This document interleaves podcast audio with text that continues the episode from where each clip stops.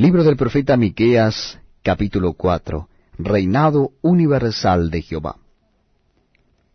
Acontecerán los postreros tiempos que el monte de la casa de Jehová será establecido por cabecera de montes, y más alto que los collados, y correrán a él los pueblos.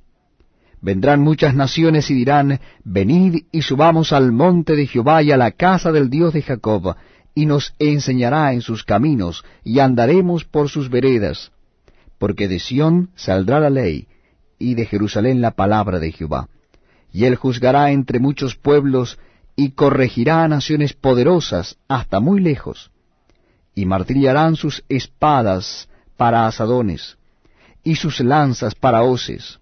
No alzará espada nación contra nación, ni se ensayarán más para la guerra y se sentará cada uno debajo de su vide y debajo de su higuera, y no habrá quien los amedrente, porque la boca de Jehová de los ejércitos lo ha hablado.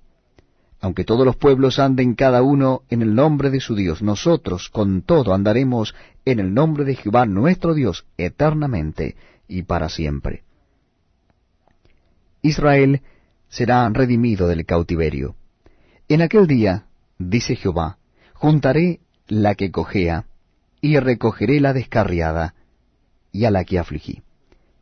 Y pondré a la coja como remanente, y a la descarriada como nación robusta, y Jehová reinará sobre ellos en el monte de Sión, desde ahora y para siempre. Y tú, oh torre del rebaño, fortaleza de la hija de Sión, hasta ti vendrá el señorío primero, el reino de la hija de Jerusalén. Ahora, ¿por qué gritas tanto?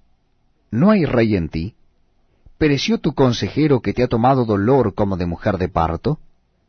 Duélete y gime, hija de Sión, como mujer que está de parto, porque ahora saldrás de la ciudad y morarás en el campo, y llegarás hasta Babilonia.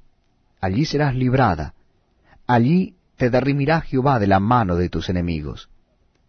Pero ahora se han juntado muchas naciones contra ti y dicen, sea profanada, y vean nuestros ojos su deseo en Sión. Mas ellos no conocieron los pensamientos de Jehová, ni entendieron su consejo, por lo cual los juntó como gavillas en la era.